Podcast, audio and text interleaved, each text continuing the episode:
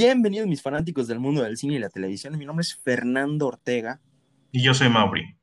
Y como ya vieron por el título de este episodio, vamos a estar haciendo un análisis de la segunda serie de la fase 4 eh, de Marvel Studios, The Falcon y The Winter Soldier. Y la verdad, la verdad es que este primer episodio estuvo increíble. A mí, a mí me encantó. No sé qué opines tú, Mauri, pero para mí fue excepcional. Sí, a mí igual me gustó bastante. Eh, muestra mucha promesa. Están eh, explorando a estos dos personajes de una manera que me parece muy interesante, sobre todo el tono que le están dando. Sí, sí, o sea, estos personajes que previamente habían funcionado como personajes de apoyo para personajes tan grandes como Capitán América y Iron Man, pues ahorita están teniendo su oportunidad de brillar y lo hacen de una manera increíble sobre todo por, por la trama que nos están dando, el guion que nos presentan y los temas que tocan, como por ejemplo eh, temas, temas que son muy reales en la actualidad para personas que, que están en el ejército. Eh, tocan temas como, como estrés postraumático, uh, problemas financieros y la dificultad para adaptarse de nuevo a la sociedad. O sea, son, son problemas serios. Eh, muy similar a como WandaVision lo hizo, que lo igual eh, logra explorar temas más humanos con estos personajes y logra adentrarse más a estos. Exacto, sí. Y de nuevo nos muestran la, calidad de, de, material que nos están entregando, que de verdad se preocupan por entregarnos una buena historia que tenga todas las bases para que lo sintamos lo, más real posible. Bueno, eh, ahora sí, pasando al análisis del episodio como tal. bueno, tenemos, sabemos que la serie toma lugar seis meses después de los eventos de Avengers Endgame, lo cual quiere decir que es después de WandaVision y chance un poquito antes de, los eventos de Spider-Man Far From Home y Spider-Man No Way Home, la segunda y tercera película de Spider-Man. Ahora, en el episodio podemos ver cómo la organización LAF, LAF está liderada por George eh, Batroc, Georges Batroc, que Batroc es un personaje que previamente ya lo habíamos visto en el universo cinematográfico de Marvel en la película de Winter Soldier de Capitán América y el Soldado del Invierno. Eh, al principio, cuando, cuando Steve Rogers está, está, está subiéndose al barco que, estaba secuestrado, pues tiene una pelea bastante intensa con, con Batroc y, y creo que estuvo, estuvo muy bien coordinada y de hecho acá repite lo mismo, pero ahora peleando en contra de, de Falcon. Eh, para los que no saben quién es Batroc, Batroc es un villano no muy conocido de Capitán América, eh, francés. Eh, creo, que, creo que en, el universo cinematográfico de Marvel lo ponen como, como canadiense de la, parte francesa, pero bueno, no importa. Es un personaje no tan conocido, pero ciertamente un, un gran guiño y me gustó mucho volver a ver a este personaje de nuevo en el universo. Sí, yo tengo una gran apreciación por este personaje. Sé que no es muy conocido y es hasta cierto punto, si lo comparas con Cráneo Rojo, con Crossbones o otros personajes, tiende a ser perdido entre esto de, villanos icónicos de Capitán América, pero verdaderamente este, este personaje ha tenido muy buenas ideas de escritores. Eh, como recomendación pondría un cómic de Gwenpool en el cual se explora más la relación que tiene él con, ser un villano. Eh, espero que la serie logre darle un poco más de enfoque a este para que este sea más conocido, porque creo que ese personaje ha sido muy bien explorado en los cómics, si uno se pone a buscarlo. Sí, no sé si lo vayan a volver a traer más adelante en la serie, ojalá y sí, pero no lo sé. Habría que esperar y ver, pero la verdad no estoy muy seguro, no tengo muchas expectativas al respecto. Siento que aplicaron lo mismo que con Crossbones en Civil War, a como lo hicieron ahorita. De regreso, pero hasta ahí. Sí, sí, sí. Ok, otro personaje que, que, nos muestra la serie, pero ahora es un personaje nuevo que nos introducen, es el militar Joaquín Torres. A simple vista, para los que no son fan de los cómics, eh, podrán pensar que es un simple, un simple personaje que tal vez la serie inventó, pero no, no. Y de hecho, Joaquín Torres es un personaje que eventualmente tomará el manto, bueno, tomaría el manto en los cómics del personaje de Falcon, una vez que Sam Wilson eh, se convierte en el nuevo Capitán América. Y Sí, o sea, realmente eh, yo estoy muy emocionado. Quiero ver que, que, Sam se convierta en el Capitán América, no solo pues para ver su traje, que me gusta mucho el diseño del traje de, de, Sam Wilson de Capitán América, sino porque quiero ver a Joaquín Torres convertirse en Falcon. Y el personaje de Falcon de, Falcon de Joaquín Torres en los cómics no, es, no, no, no tiene, eh, no recibe el mismo reflector. Eh, que ha, tenido, de hecho, en este, en este único episodio que ha aparecido. Eh, siento que el carisma del actor es lo que hizo que al menos pudiera hacer un vínculo con este personaje en la serie y de verdad me cayó muy bien y me gustaría verlo eventualmente convertirse en superhéroe. Sí, le dan mucho enfoque a su relación con Falcon y cómo él lo admira y, y se apoyan entre, o sea, él es su, su, hombre en la silla, digamos, de alguna manera, pero en el ejército.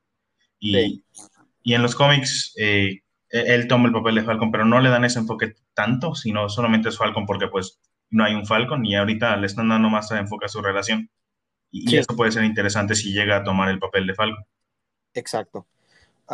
otra cosa que pude notar en el episodio es un pequeño detalle nada más, es eh, la participación de, de, Red Wing en el combate. La secuencia de, de, combate en general, toda esa pelea contra, contra la LAF, contra la LAF, sí. estuvo, estuvo impresionante. Era combinación de CGI con, con paracaidismo real y, o sea, fue muy bien coordinada, me gustó mucho, una secuencia de acción totalmente impresionante. y me gustó que tenga esta relación con, con, con Redwing. Parecía ser incluso un, androide con inteligencia artificial, no tan avanzada como Jarvis o Friday, pero con un cierto nivel de inteligencia artificial. ya que para los que no conocen eh, muy bien el personaje de Falcon en los, en los cómics, eh, Falcon, de hecho, tiene un, un, halcón mascota que se llama Redwing, pero en el universo cinematográfico de Marvel cambian a este halcón por un, por un dron.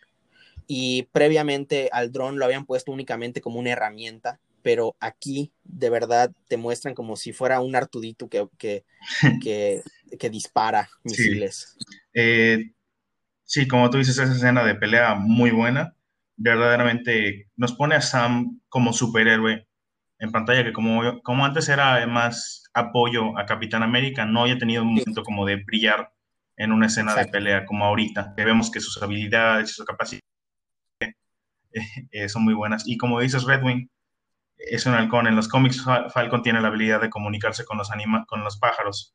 Entonces Redwing es como que su amigo.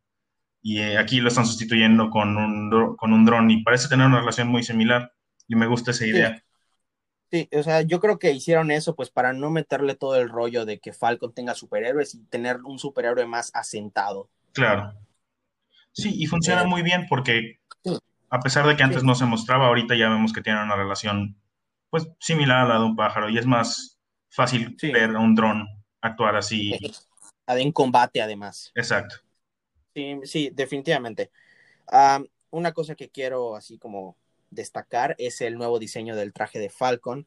Es más apegado a los cómics, ya tiene el rojo y el blanco. Ah, y las alas ya tienen este diseño como alas de pájaro que me gustó mucho. Es nada más algo que quería comentar. Sí, es, es bastante fiel al que usaba en los cómics más pegado, muy, muy bien diseñado, la verdad, se ve bien. Sí. otro personaje que nos introduce la serie es el personaje de Carly Morgenthau, Carly Morgenthau, que de hecho es una, es una, es un personaje de los cómics que de hecho es hombre en los cómics y en la serie es mujer. En los cómics se, se llama Carl Morgenthau. Sí. Y pues en la serie Carly. Eh, es de hecho un, en los cómics, Carl eh, Morgenthau es un villano que se, se, apoda o tiene el nombre de Flag Smasher. pero al parecer en la serie tomaron el concepto del villano y lo convirtieron en un grupo eh, radical de terrorismo que se llaman los Flag Smashers. Sí, creo que eso viene de que en los cómics Flag Smasher eh, no es solo una persona, son dos que toman el, nombre en diferentes ocasiones, como ocurre muchas veces con los villanos, que son como villanos de legado. Entonces, Incluso con los héroes también. Exacto, como, como Sam Wilson se vuelve Capitán América y, y todo eso. Exacto. Sí. Entonces yo creo que fue una manera de expandir ese concepto de, bueno, hay dos, hay dos Flag Smasher, ah, entonces podemos hacer una organización entera. Mm. Sí, y yo creo que funciona, o sea, Flag Smasher no es un personaje tan reconocido, así que eh, a las personas puede ser que no les moleste mucho este cambio que le hicieron. lo que, lo que me, me intrigó bastante es ver que creo que tienen como super fuerza. Más adelante vamos a explorar más una teoría al respecto de esto, pero sí, ese es como que un punto que, me, me intrigó. Ok, ahora pasando al legado de Capitán América como tal, eh, vemos que Sam dona el escudo de Capitán América al Smithsoniano. y, y, tenemos la aparición de James Rhodes, que que Don Cheadle había spoileado que sí iba, a, sí iba a aparecer en esta serie, pero pues hasta ahorita solo lo hemos visto como James Rhodes y no como War Machine de nuevo. Esperemos que vuelva a salir más adelante y se ponga el traje en la serie. Habrá que esperar y ver, pero ojalá, yo, yo quiero que sí salga. vemos en el Smithsoniano una actualización de pues de la historia de Capitán América y de Bucky eh, vemos eh, los trajes y, armas y utilería en general que se ha utilizado en, películas pasadas de Capitán América o de, de los Vengadores. Las podemos ver colocadas en el museo en, exhibición y es, son, son, son detalles bastante padres. Vemos los trajes, vemos los diferentes escudos, los diferentes pósters que se utilizaron durante la Segunda Guerra Mundial. Hay un buen, una buen, un buen easter egg que es que como en una, en una de esas se ve la portada del primer cómic del Capitán América. Sí, sí lo pude notar. Y de hecho, creo que en esa portada del cómic no aparece Bucky. En, la, en la normal, la que nosotros podemos leer, sí aparece, pero en esta versión de, del universo cinematográfico de Marvel no aparece Bucky como, como el, el, el sidekick, el ayudante de Capitán América porque pues aquí nunca fue su ayudante, fue su compañero. Lo cual tiene sentido, sí, exacto, como dices, Bucky tenía la misma edad que Steve, en los cómics era más como su Robin, digamos, era más joven que él. El Robin de su Batman. Exacto. ok, bueno, ahora pasando a la exposición de Bucky que está actualizada, vemos que incluso pusieron eh, su historia como eh, en Hydra cuando le lavaron su cerebro y de hecho pusieron su papel en lo que fue los acuerdos de Sokovia de Civil War. O sea, realmente te, te, hace, te hace ver que todo lo que está pasando, en cierto modo, es historia para el universo cinematográfico de Marvel. No es nada más algo que les pasa casual, o sea, lo, lo, lo redactan y lo guardan como, como un momento histórico. Sí, igual tiene sentido que, se haga conocer esta información, sobre todo con todo lo que ha pasado con, como hemos visto en las últimas dos películas de los Avengers, que, se conozca cómo ocurrió realmente y, de cierta manera darle a Bucky una oportunidad de, que no lo vean como solamente el soldado del invierno. Exacto. Sí, o sea, ya vemos que está perdonado por todos los gobiernos porque pues realmente él no tuvo la culpa, así que pues vemos cómo se desarrolla el resto de su vida y vamos a ver cómo se desarrolla su vida más personal a lo largo de esta serie. Hablando de eso, de hecho, eh, creo que la siguiente escena exactamente vemos a Bucky teniendo una pesadilla de su tiempo como el soldado del invierno. Sí, sí, sí, sí. Eh, nada más un, detallito más que quiero hablar antes de pasar a, a Bucky como tal. Ah, eh, es todo este aspecto de Sam donando el escudo. Yo creo que se relaciona más bien a su incapacidad de aceptar el cambio.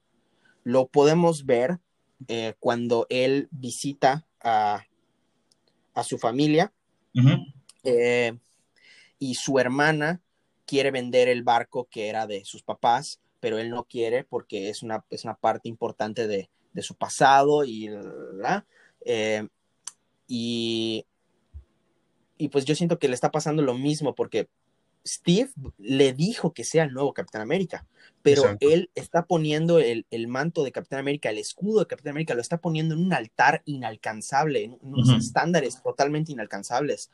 Y, y él, lo ve como si todavía fuera el escudo de, Steve Rogers, no como si fuera su escudo. Y no sé, se me, se me, hizo un detalle bastante, bastante padre. Sí, definitivamente hay cosas que explorar en eso, sobre todo para ver eh, cómo logra pasar por este problema.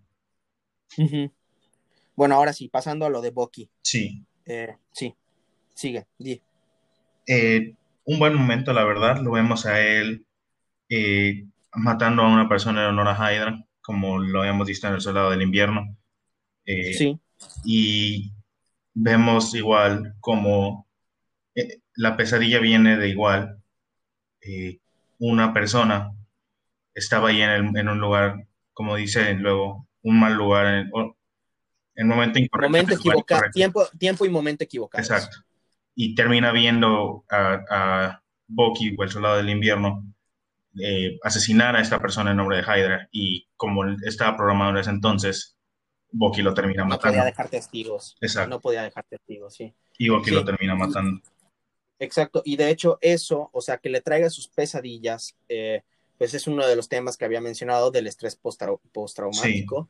Ah, además del hecho de que, por ejemplo, en la película de Capitán América Civil War, vemos como cuando Iron Man está, está hablando con Bucky, así, cuando lo están atacando y peleando y preguntándole si recuerda haber matado a sus papás, eh, Bucky le responde que recuerda haber matado a todos.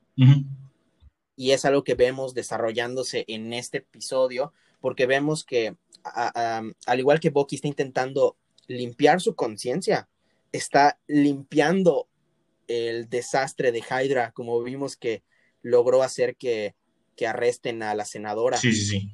Por la. Sí, o sea. En las escenas de la terapia que tiene. Muy. Sí, sí. sí.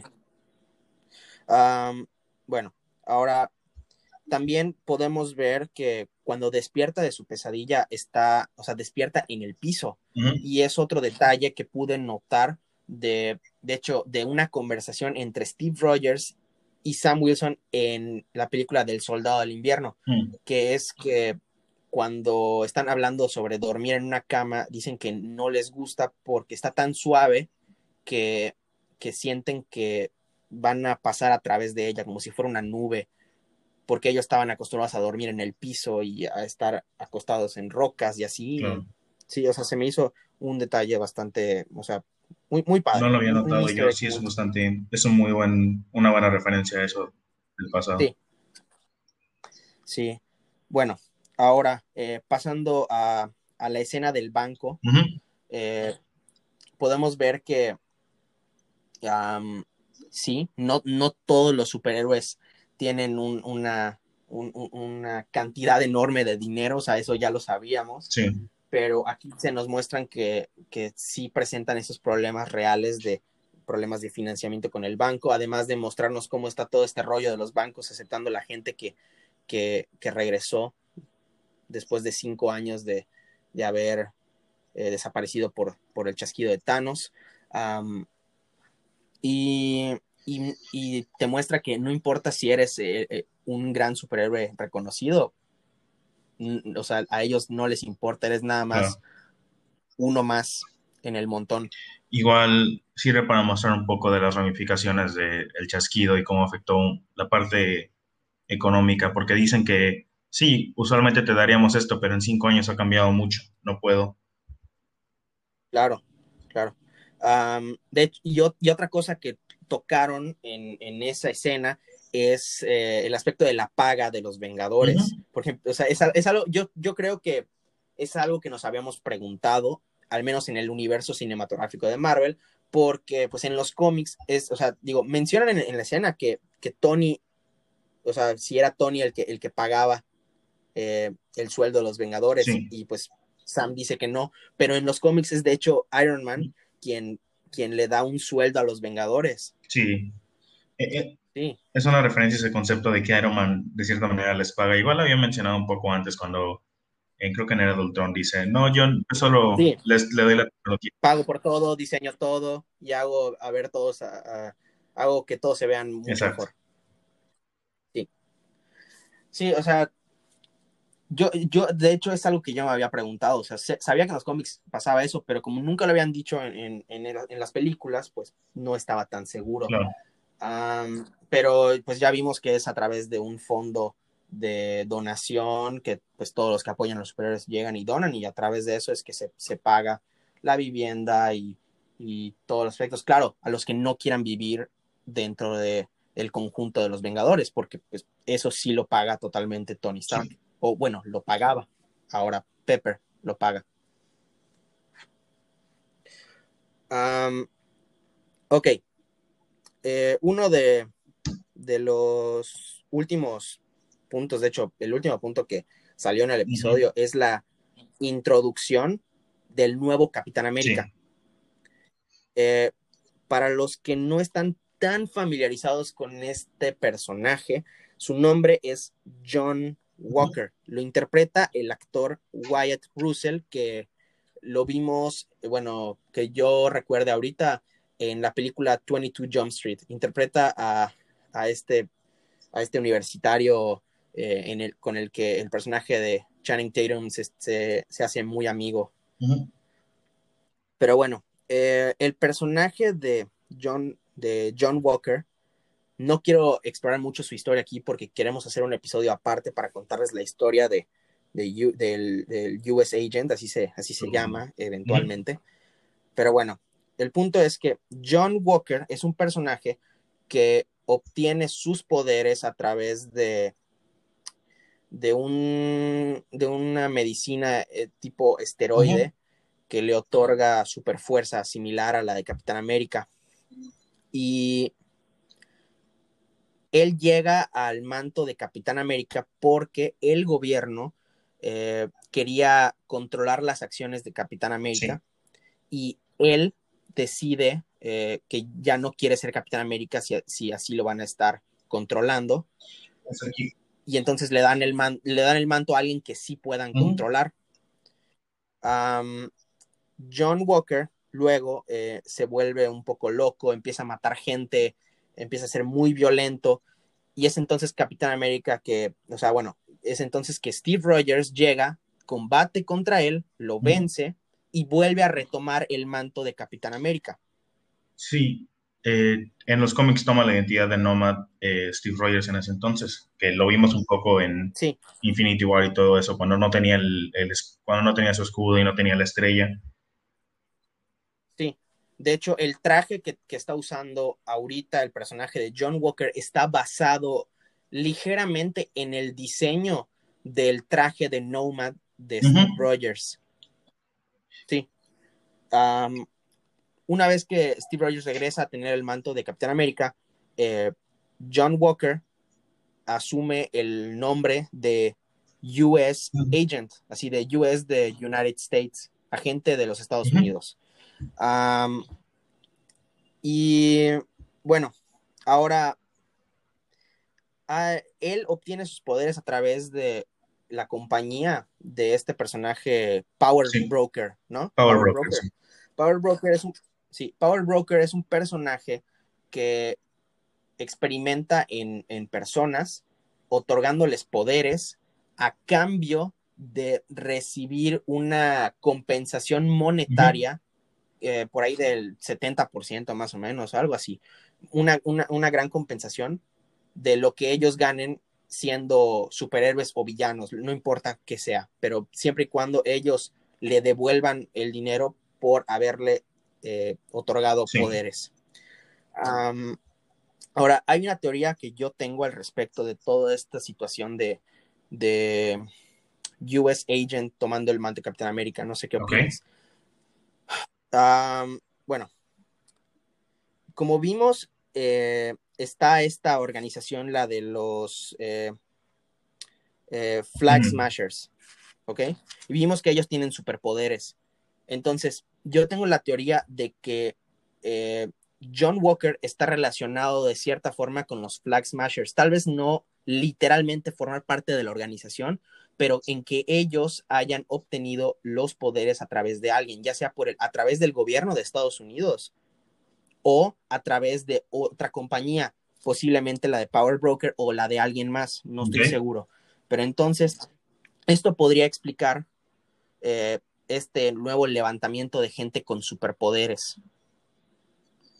Y, y es entonces que yo creo que, pues, por ejemplo, ya sabemos la confirmación del personaje de, de Barón Simo que va a regresar en esta Incluso aparece en, los créditos su máscara y todo. Sí, sí. Entonces, como sabes, la idea principal o el plan principal de, de Barón Simo es deshacerse de todas las, de todos los, eh, personas, todas las personas con superpoderes.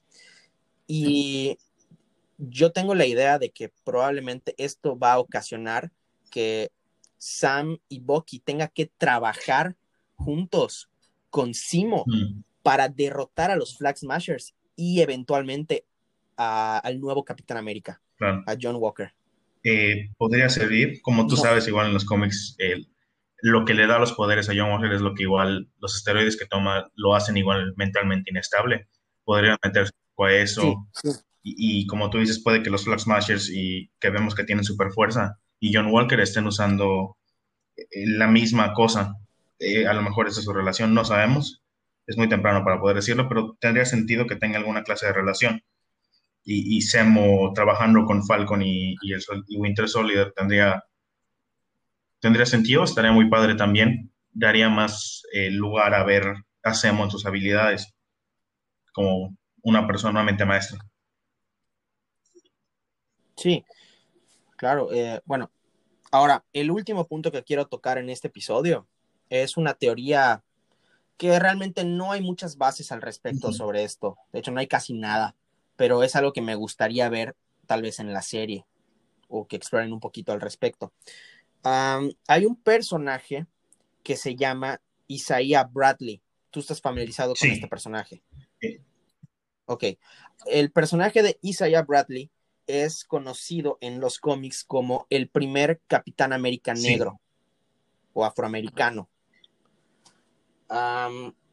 muy bien, entonces, hay un rumor de que el actor Carl Lumbly podría estar interpretando a este personaje en la serie. No quiero decir mucho al respecto de este personaje en dado caso de que sí aparezca en la serie. Eh, en dado que sí aparezca o si les interesa, podríamos hacer un episodio separado para explicar la historia de este personaje. Es muy interesante su historia. Ah, de hecho, Isaiah Bradley recibe una versión del suero del supersoldado experimentado así con él porque pues era, era una persona de color durante la Segunda Guerra Mundial, entonces lo veían como algo menos que un animal.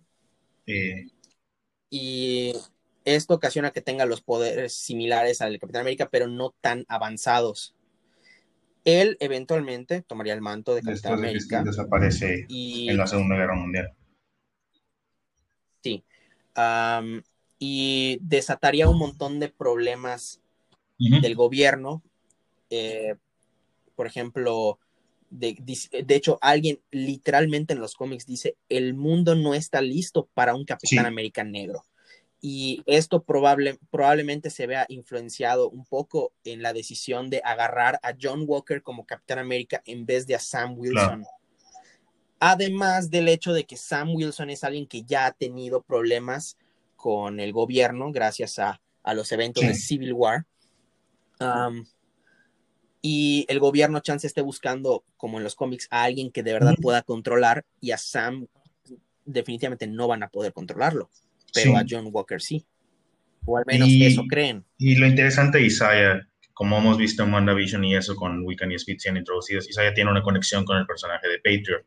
Entonces, si quieren meter un, si quieren meter un poco, si quieren meter un poco más de conexión entre a, New Avengers y a lo mejor eso es lo que están haciendo cero, podrían meter a Isaiah acá y poder y poder ver luego a Elijah, que es su nieto. Sí. Elijah, sí. Elijah es su nieto que eventualmente se convierte en Patriot. en dado caso de que sí nos muestran el personaje de, de, Isaiah Bradley en, la serie, pero tal vez no interpretado por alguien tan grande, porque pues obviamente estuvo en la Segunda Guerra Mundial, quizá nos muestren su relación con, con, con, Patriot, tal vez no de abuelo y nieto, sino tal vez como tío y sobrino o padre e hijo, no lo sé, pero definitivamente es algo que probablemente a la larga sí, nos, sí, sí, se nos manifieste porque ya vimos que están asentando las bases para, para el equipo de, de, los Young Avengers para tenerlo eventualmente. Ya tenemos a dos.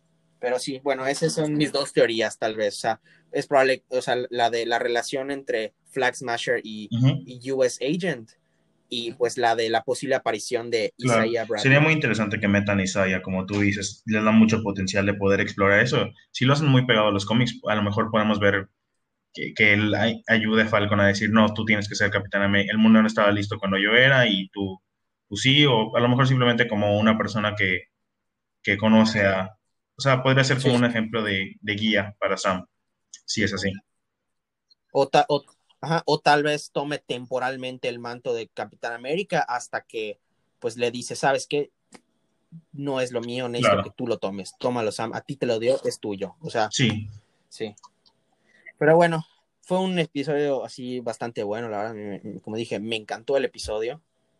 Eh, y no puedo esperar para la siguiente semana para, para ver. Sí, yo tampoco. Va a estar tiene mucha promesa el episodio, tiene mucha promesa la serie. Eh, verdaderamente no puedo esperar como tú a ver el siguiente. Pero bueno, eso sería todo por este episodio de hoy. Espero que les haya gustado todo nuestro análisis, todas nuestras teorías. Espero que esta vez varias sí se cumplan. Ah, y bueno, ya eh, esto sería todo, así que nos vemos en el siguiente episodio.